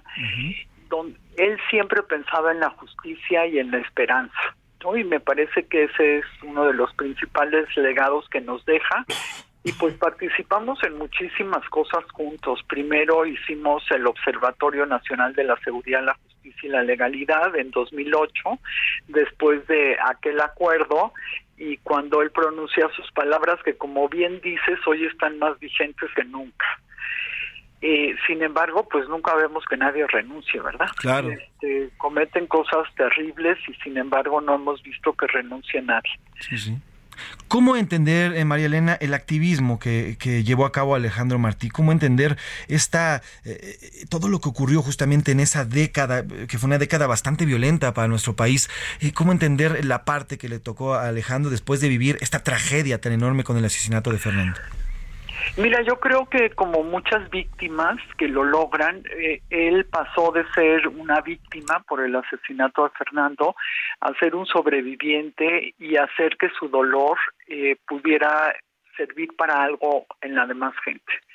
¿No? Él dedicó mucho tiempo eh, y recursos económicos también, por supuesto, a dedicarse al tema de justicia. De hecho, fue uno de los principales impulsores de no de, no sistema de justicia penal, entre otras actividades que él realizó. Y me parece que fue la manera como como él fue, eh, pues llevando el dolor el dolor que tenía en su corazón no después de que no solamente fue victimizado una vez fue victimizado dos veces, primero por el asesinato de su hijo y después eh, tú recordarás el escándalo que se hizo porque la Procuraduría General de Justicia en esa época de la Ciudad de México, junto con el Poder Judicial, porque también tuvo responsabilidad, inventaron una banda de secuestradores que después resultó que no era cierto. ¿no? que este, este grupo de la flor nunca existió, fue un invento, eh, quizás por la presión que tenía Marcelo Ebrard de si no pueden renuncien y después salió la, la realidad como un año después de otra banda que esa sí existía la de los eh, donde había también una mujer esto sin embargo pues eso le, le causó gran confusión a Alejandro y mucho tiempo ni siquiera creía que esto fuera cierto que salió una investigación de la de periodismo del CIDE donde demuestra que no podía haber dos mujeres en, este, en la cárcel por el mismo delito, habiendo hecho exactamente lo mismo en, en el secuestro de Alejandro. Y entonces ahí fue ya cuando Alejandro pues abre los ojos y se da cuenta que le habían mentido. Y fue después de eso que, que logramos que Lorena González pudiera salir de la cárcel después de siete años. Y ya en este sexenio, fíjate todo el tiempo que pasó, la, la fiscal Ernestina Godoy le, le dio una disculpa pública por los siete años que la tuvieron en la cárcel. Entonces, eh, y Alejandro eh, tuiteó el año pasado que por fin habían había, habían conseguido la sentencia de dos de los implicados en el caso de su hijo de la banda de los Petricholet por muchísimos años que les dieron de sentencia que bueno nada de eso te regresa a tu hijo pero la justicia realmente la buscas para que a otras personas no les suceda.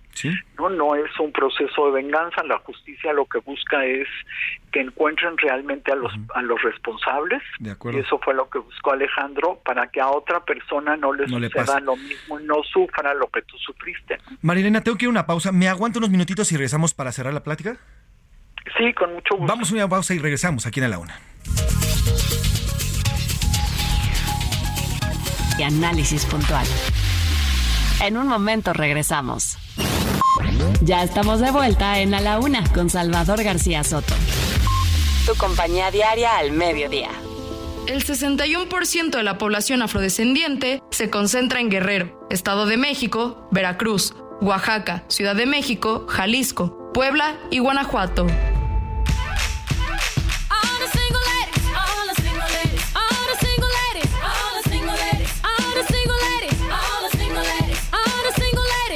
your hands up, up in the club.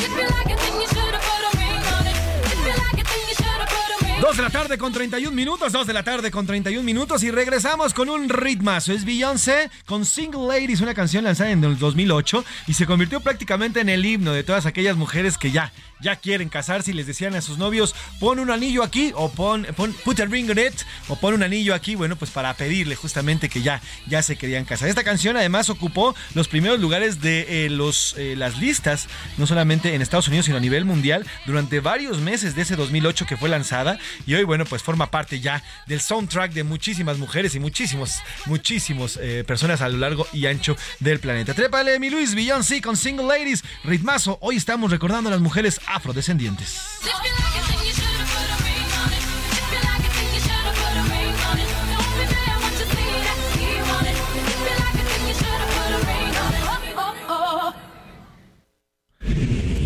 A la una, con Salvador García Soto. Dos de la tarde con 32 minutos, dos de la tarde con 32 minutos. Oiga, la educación para el país es importantísima y es por eso que eh, Fundación Grupo Andrade tiene, tiene una gran campaña. Eh, un tema que es muy importante para nosotros en Grupo Heraldo Media Group es la educación de las niñas y los niños. Hoy, tú, quien me estás escuchando, puede hacer la diferencia y convertir con un clic en un kit escolar. Solamente necesitas entrar a la página fundaciongrupoandrade.org.mx y dar clic en donar. Eligen un kit escolar y por tan solo 300 pesos podrán ayudar, ayudar a una niña o a un niño de mosaico urbano a continuar con sus estudios. Tienen hasta el 11 de agosto de este año para ayudar a estos pequeños. También pueden ayudar a las niñas y los niños de mosaico urbano de la mano de Fundación Grupo Andrade a que tengan un buen inicio de año escolar y solo se necesitan 300 pesos. Ingresen a fundaciongrupoandrade.org.mx, den clic en donar y elijan el kit, el kit escolar y listo. Tienen, les digo, hasta el 11 de agosto de este año. Háganlo, de verdad, ayudar a un niño es sembrar a un gran adulto después cuando crezcan. Así que métanse a, eh, la, página de Grupo Andrade, fundaciongrupoandrade.org.mx y donen en esta, en esta gran oportunidad que tienen para apoyar a los pequeños. Vamos a otros temas. A la una, con Salvador García Soto. Dos de la tarde con 33 minutos, dos de la tarde con 33 minutos. Oiga, y retomamos la charla que estábamos llevando con Marilena Morera. Ella, ella forma, formó parte del grupo cercano de precisamente de, de, Alejandro Martí, que le decía falleció el día de ayer y además, bueno, pues presidenta de Causa en Común. Eh, María Elena, retomamos la comunicación y platicábamos justamente de Alejandro Martí. Eh, ¿Usted tuvo oportunidad de platicar con Alejandro ya en este sexenio, ya con este sexenio andando? Y, y si tuvo oportunidad de platicar con él, ¿qué le decía al respecto de la seguridad y la violencia que vivimos?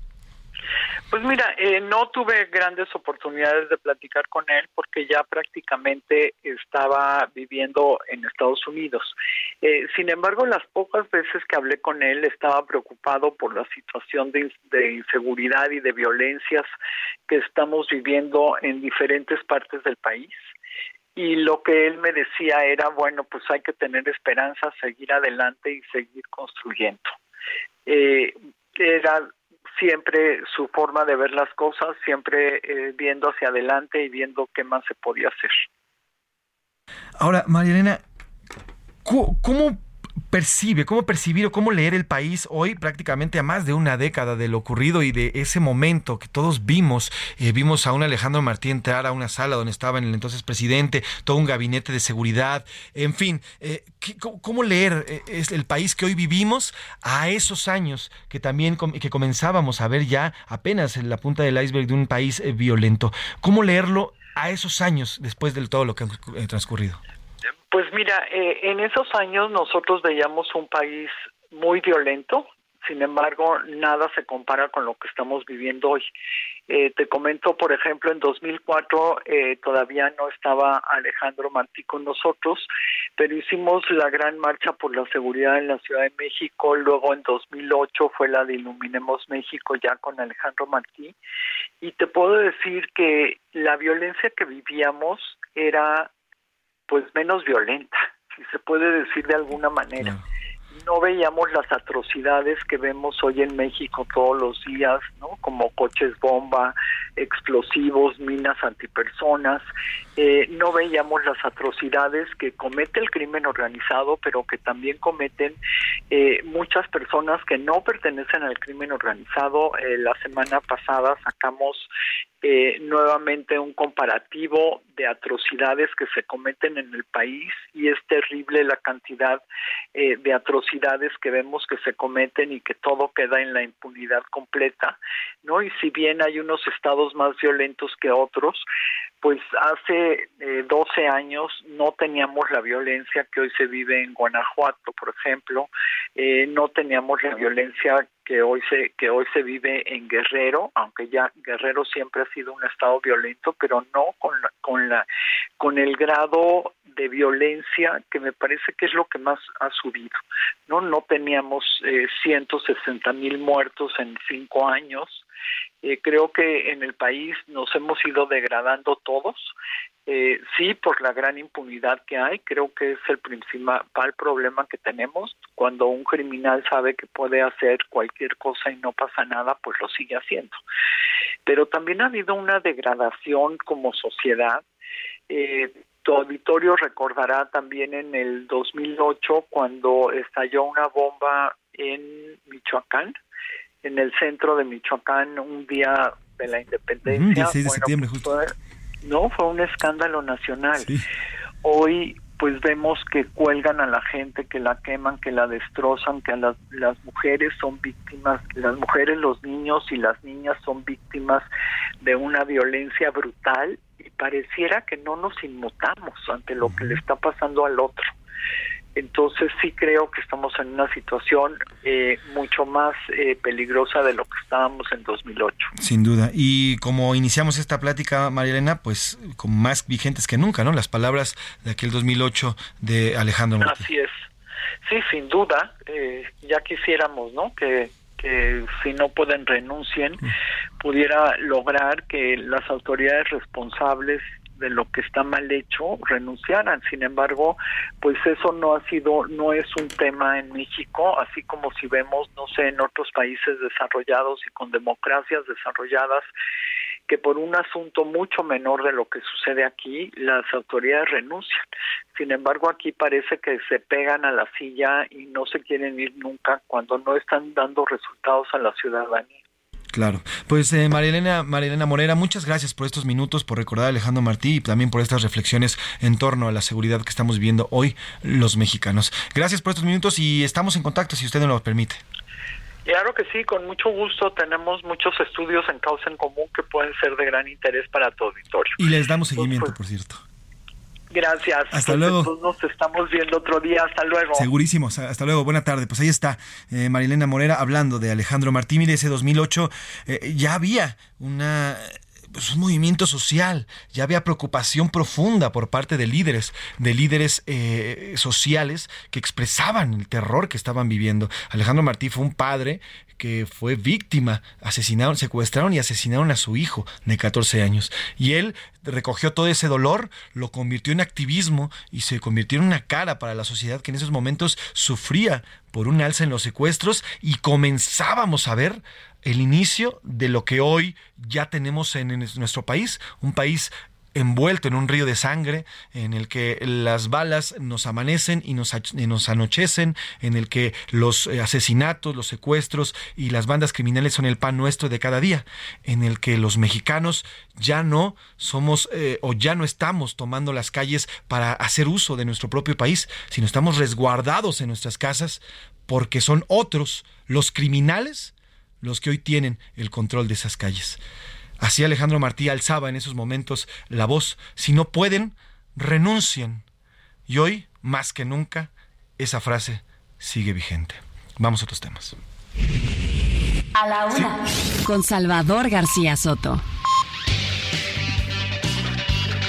Oiga, y perdón, perdón estas notas, pero es lo que está reportándose de último momento, el asesinato de una persona dentro de un hotel en Cancún, Quintana Roo, en plena temporada vacacional de verano, donde, donde Cancún, Acapulco y todos los demás sitios de playa están recibiendo a miles de turistas mexicanos y de otros países. Bueno, pues una vez más, un hecho violento dentro de Cancún, Quintana Roo, en un hotel. Fernanda Duque, corresponsal allá en la entidad, nos cuenta. ¿Cómo estás, Fer? Cuéntanos, buenas tardes.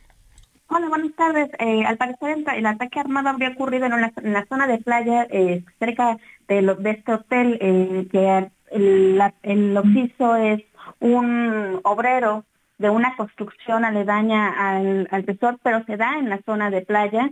Y entonces, hasta el momento la Fiscalía General del Estado lo que ha informado es que posiblemente se tratara de un trabajador que estaría involucrado en la venta de la venta de drogas, algo que ha sido un dolor para tanto para los trabajadores de la construcción como para los empresarios y los trabajadores de las de las del área turística. Hasta el momento lo que la fiscalía menciona es que podría tratarse de esta situación nuevamente de un trabajador involucrado en la venta de drogas y que por eso se habría dado este hecho lamentable. En un comunicado, la cadena hotelera mencionó que ninguno de sus huéspedes o trabajadores ha sido lesionado.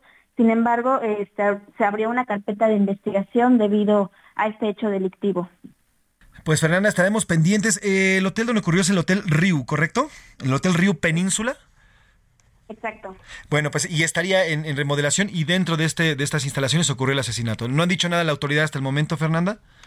Eh, ocurrió en la zona de playas y lo que, lo que ha dicho la Fiscalía es que ya se abrió la carpeta de investigación y que el aparente móvil habría sido eh, la venta de droga. Este, como te mencionaba, este es un, un, problema que ha enfrentado mucho el sector de la construcción en Cancún debido a que los, hay grupos criminales que amenazan a los obreros para que vendan drogas al interior de estas, de, estas obras.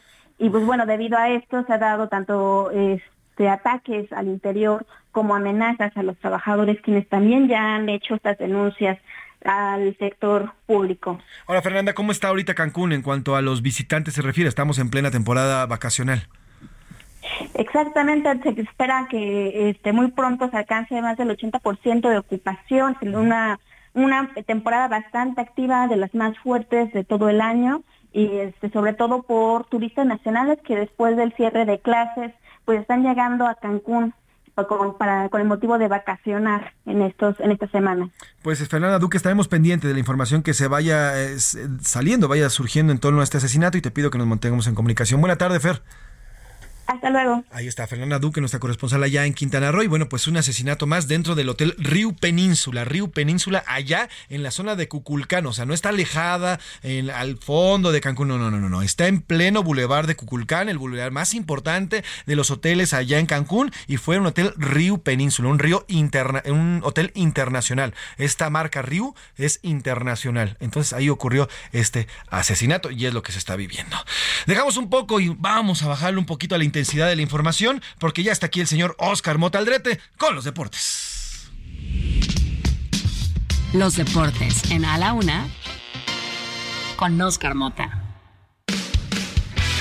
Oscar Mota Aldrete ya se aclaró la garganta, ya hizo algunos calentamientos y ya está listo para entrar a la cancha. ¿Cómo estás? Mi, mi, mi, mi, mi, mi, querido, es que era mi, mi, mi, mi, mi querido Mafred. ¿Cómo estás? Muy bien, ¿y tú? José Luis Sánchez, hoy un gran día para ganar, excelente martes. Qué bonitas son las vacaciones, más en la Ciudad de México cuando no hay tráfico. Esa es una chulada, ¿eh? Bendito sea. Me aventé ocho minutos para acá. Te amo, Ciudad de México. Sí, por, favor, ¿no? un gran abrazo a toda la gente que ahorita está escuchando, que está recorriendo la ciudad sin tanta bronca. Ojalá aquí se, así se quede. Ojalá. Y a todos nos conviene, porque eso quiere decir que quien está de vacaciones lo está pasando bien. Exactamente. ¿no? Entonces, y nosotros estamos chameando a todas márgaras y estamos pasando. Que así nos quedemos bien. Noticias importantes, querido Mafren, amigos eh, que nos están escuchando. A ver, eh, Mundial Femenil continúa avanzando. Un pequeño resumen de lo que ha pasado estos últimos días. La selección brasileña inició arrasando. Como dijera la canción, ¿de quién era? ¿De Talía? La ah, de Talía, sí, Fíjate, la mismísima ando, ando muy musical para todos lados. ¿no? In, inició la, eh, la selección brasileña con un, un, una goleada 5-0. Uh -huh. Pero además, un tema importante con las mexicanas. A ver, algo que platicamos la semana pasada. Iniciaste obviamente el programa dando una eh, noticia importante, un dato importante con respecto a que, pues sí, México no está participando en este Mundial Femenil.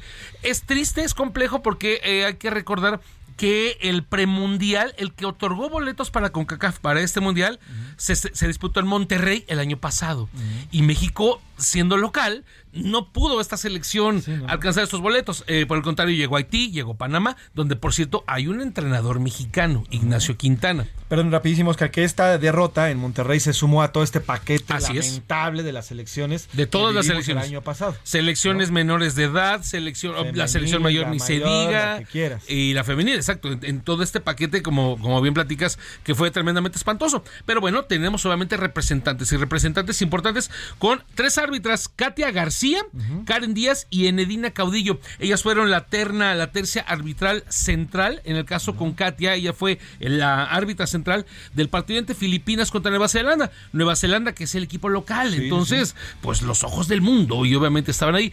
El partido quedó 1-0 a favor de Filipinas. Uh -huh. Llevaron bien el partido de las mexicanas, pero con una. Hay, hay un asunto obviamente polémico.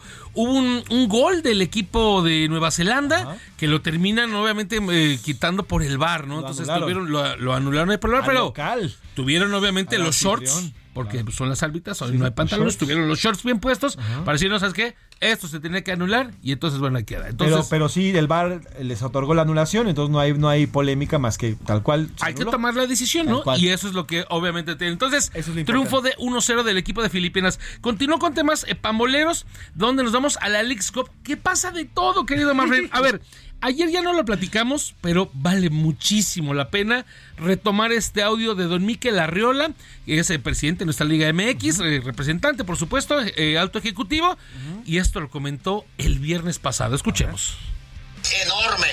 Hoy juega Cruz Azul, uno de los, nuestros grandes equipos de fútbol. Y todos mis equipos me han dicho, queremos ganar la League Cup porque necesitamos demostrar, seguir demostrando que la MLS es mejor. Perdón, que la Liga MX es mejor. ¿Qué pasó? ¿Qué? ¿Cómo? Le, traicionó, le traicionó su coseta. No, bueno, puede decir, don no, no, es que sí. Lo, que don Níquel quiso decir es que la, la Liga MX es mejor, pero se equivocó diciendo que la MLS es mejor. Bueno, pues después de ahí este fin de semana donde Lo podemos llamar oficialmente el Pedrito Sola de, sí, la sí, gacho, de Terminó anunciando lo que no era, ¿no? Ahí don Níquel. Y bueno, de ahí se juntan algunas situaciones como por ejemplo, eh, hoy iba a ser el partido entre León contra el equipo de Los Ángeles Galaxy, pero el asunto es que a León, eh, allí estando en Canadá, hubo unas broncas con sus vuelos, se retrasó hasta seis u ocho horas el viaje, terminaron durmiendo ahí obviamente en el, aeropuerto. En el piso, literalmente, es correcto. en las sillas en el aeropuerto. Reprograman el partido para el día de mañana, lo cual me parece una decisión este, razonable. Lógica. Pero es lo que platicábamos el día de ayer. A ver, son muchas cosas que enfrentan los equipos mexicanos. No es justificación en lo absoluto. Son situaciones que se van a presentar en este torneo, pero pues los equipos de MLS y, pues de Canadá no van a sufrir con este tipo de cosas, ¿no? Los tipos de viajes. A ver, dentro de aquí hay una situación que también se presentó y quiero saber tu opinión. A ver, les cuento a los amigos y amigas que nos están escuchando el contexto. Resulta que eh, juega el Atlas, esta famosa League Cup, termina también por ahí este, empatando y demás con una marcación de un fuera de lugar medio, pues medio extraño. Este eh, conocido youtuber, ¿no? Conocido como el Wherever Tomorrow, que pues hace diversa creación de contenidos deportivos y demás, emite una opinión, ¿no? Y dice él, no, pues eh, que esto sí era fuera de lugar, etcétera. El Atlas, yo no quiero llamarlo solamente el, community manager, sino pues quien gestiona esta cuenta del Atlas, ¿no? Se le ocurre escribir un texto donde cita a Joseph Goebbels, que pues para la gente que nos escucha y todo ello, pues fue un eh, político, comunicador. Eh, Fue la estratega comunicacional de todo el nacionalsocialismo. Es correcto, es correcto. Entonces, cita, cita a Goebbels diciendo, pues sí, eh, ante todos los ataques que vienen, mientras más uno mienta, esto se volverá verdad, ¿no? Entonces uno dice, a ver, qué demonios tenemos que andar metiendo al nazismo en un partido de fútbol? Pues sí. Me parece que hay un montón de referencias, o sea, hay un montón de referencias para poder haber dicho lo que querías decir, ¿no? De, oye, no me chifles, ¿no? o sea, si era fuera de lugar, ¿no? No me ayudes, compadre, algo lo que Había muchas maneras de transmitir ese mensaje, pero ¿por qué utilizas la referencia del nacionalsocialismo. Algunos dirán que no fue ni a favor ni en contra, pero ¿para qué lo usas? ¿No? ¿Para qué lo usas? El tweet se quedó por ahí como seis horas.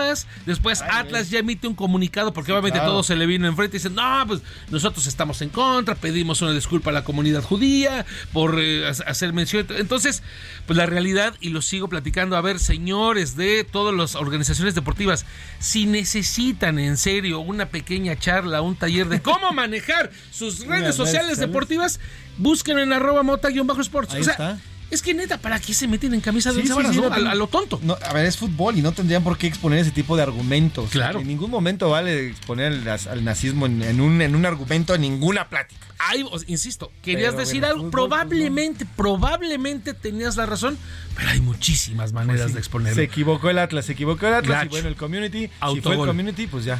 Y no hay, no hay estrategias digitales. Concluyo, mi querido Mafren, con eh, temas que, tienen que ver con el básquetbol.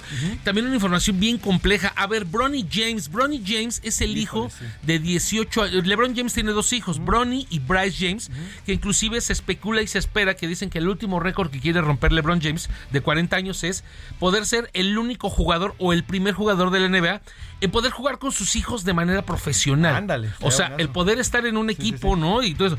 Para ello tendría que esperar aproximadamente dos años, dos años y medio para que lleguen a través del vía draft. Entonces, pues el asunto con, eh, con Bronny, de 18 años, que va a jugar en USC, una universidad muy importante, el día de ayer estaba entrenando y sufrió un paro cardíaco. Afortunadamente el muchacho está bien, ya salió de cuidados intensivos, está con su familia.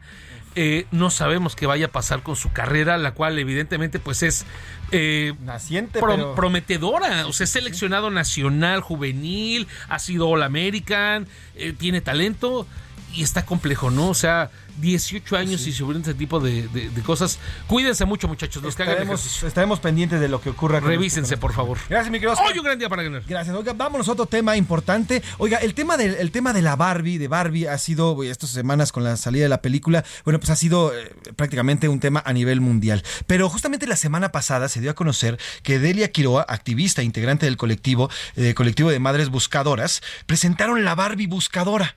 Y ahora ya la puede puede usted comprar y la puede adquirir a través de eh, diferentes plataformas de venta en Internet. Ah, saludo con muchísimo gusto y gracias de verdad por tomarnos esta llamada a Delia Quiroa. Ella, le digo, es eh, parte del colectivo 10 de marzo y además es una madre buscadora. ¿Cómo está, Delia? Buena tarde.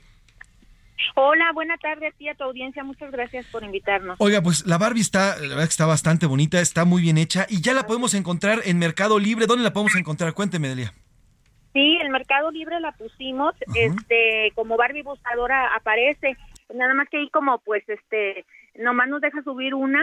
Cuando se venda esa, vamos a seguir publicando la que sigue, porque es que luego ya ves que son cosas ahí que hay que Sí, pagar sí. una cuenta, no sé qué. Entonces, para, para que estemos así, va a ser así, se pone una y se vende y ya cada vez nos va dejando subir más. Claro. A la siguiente nos deja subir dos y tres y así. Ahora, estas Barbies, us- estar. estas Barbies ustedes las hacen, ¿correcto?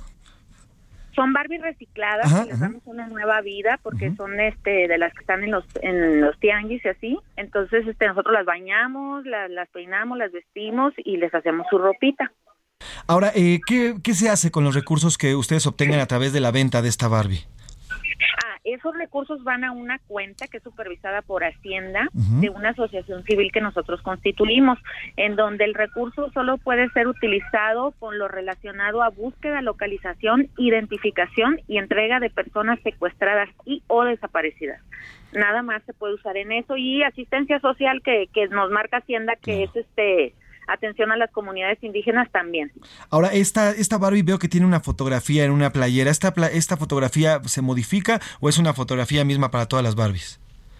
No, esta se va a modificar, este, se va a poner la foto de una persona desaparecida en específico con su nombre y el 25% de esa foto de la familia de esa persona que se está buscando va para la familia para alimentación y medicina, Sin duda- principalmente por los niños que, que tienen un papá o mamá desaparecido. Claro, Delia, está increíble esta Barbie. ¿Me puede repetir cómo la compramos, dónde la compramos? Sí, claro, miren, en Mercado Libre ya está directo el enlace, este, por si es de fuera y quieren que se las enviemos a su domicilio o se pueden contactar con nosotros a través del Twitter arroba Delia Quiroa o arroba Gus Gus Azuara o arroba Luzbel y este si están en Reynosa, Matamoros o Ciudad de México, nosotros se las podemos entregar directamente para que se ahorren el envío. Pues estaremos pendientes, Delia, y vamos a darle difusión a esto para la compra. Y si me permite, continuamos en comunicación, si a usted le parece. Claro que sí, muchísimas gracias, les agradecemos su apoyo. Gracias a usted. Así nos despedimos. A nombre del titular de este espacio, el periodista Salvador García Soto, yo soy José Luis Sánchez Macías y está usted informado. Pase buena tarde, provecho. Por hoy termina A la Una con Salvador García Soto. El espacio que te escucha, acompaña e informa. A la Una con Salvador García Soto.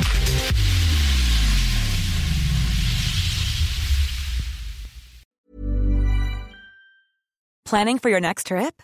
Elevate your travel style with Quince. Quince has all the jet setting essentials you'll want for your next getaway, like European linen, premium luggage options, buttery soft Italian leather bags, and so much more. And is all priced at 50 to 80% less than similar brands. Plus, Quince only works with factories that use safe and ethical manufacturing practices.